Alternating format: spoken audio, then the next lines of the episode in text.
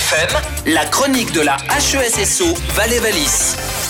Aujourd'hui, nous sommes en compagnie de Raphaël Tsumofen, adjoint de direction de la Haute École de Santé de la HESSO Valais-Valis. Bonjour. Bonjour.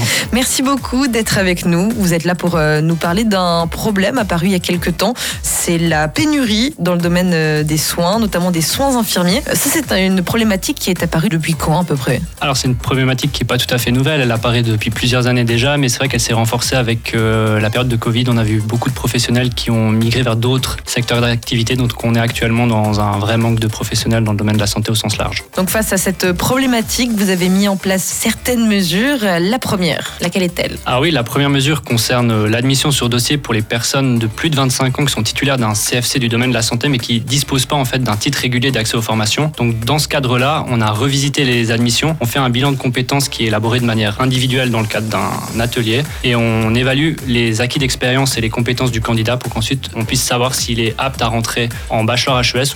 Donc cette euh, admission sur dossier existait déjà, mais vous y avez apporté quelques nouveautés, notamment le fait que la démarche est condensée sur quatre mois au printemps, ce qui permet aux candidats d'entrer en formation en septembre de la même année. Ça, c'est l'une des nouveautés.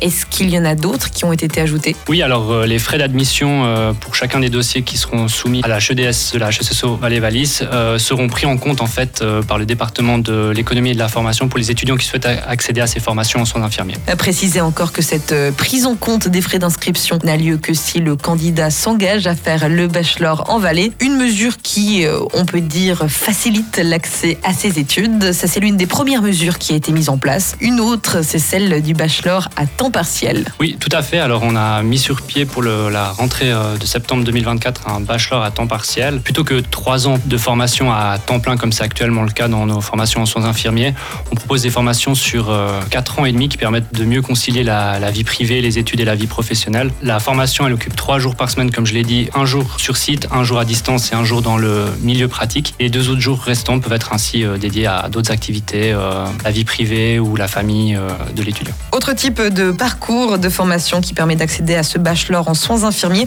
c'est la Nursing Team Academy. En quoi ça consiste? Alors la Nursing Team Academy, comme vous l'avez très bien dit, ça permet aussi d'obtenir un bachelor en soins infirmiers, bachelor HES donc, mais ça a des modalités pédagogique un peu particulière. Hein. L'étudiant, il devient acteur de sa formation. Il est plus vraiment entouré d'enseignants, mais plutôt de coachs. Et il crée son propre parcours de formation. C'est inspiré d'un modèle finlandais, puis ça permet en fait d'apprendre un peu différemment, mais d'arriver à la fin au, même résultat. On le comprend, ces différentes manières d'obtenir ce bachelor, euh, ça permet d'avoir euh, un plus fort personnel euh, dans le domaine des soins infirmiers. Est-ce que le, comment dire, la problématique de la qualité des soignants, est-ce qu'elle s'est posée? Est-ce que vous êtes posé la question? Alors je crois que tous les formats qu'on explore actuellement, que ce soit le temps partiel, le temps plein, ou la Nursing Team Academy ont, certaines garanties de qualité en termes de qualité de formation. Donc on arrive à la fin avec des professionnels de la santé euh, aguerris qui sont prêts à aller dans les milieux pratiques sans aucun problème. Donc quantité et qualité. Exactement.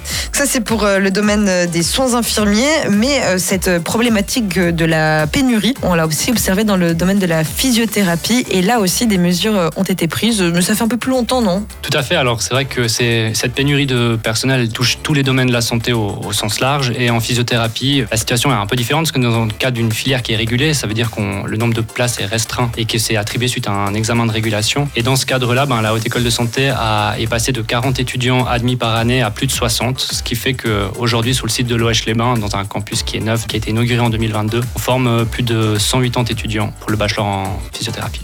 Que ce soit pour euh, cette formation, pour le bachelor en, soins infirmiers, est-ce que les inscriptions ont déjà commencé pour euh, la rentrée prochaine, celle de septembre? Alors on peut tout à fait s'inscrire en continu, c'est-à-dire qu'on sur le site de la HESSO Valais-Valis, on choisit l'onglet de la Haute École de Santé, puis on peut dès aujourd'hui s'inscrire pour euh, la rentrée de septembre. Bon, bah, c'est noté, on a toutes les infos. Merci beaucoup, Raphaël Tsumofen, d'avoir été avec nous. Très belle journée. Merci à vous. C'était la chronique de la HESSO Valais-Valis.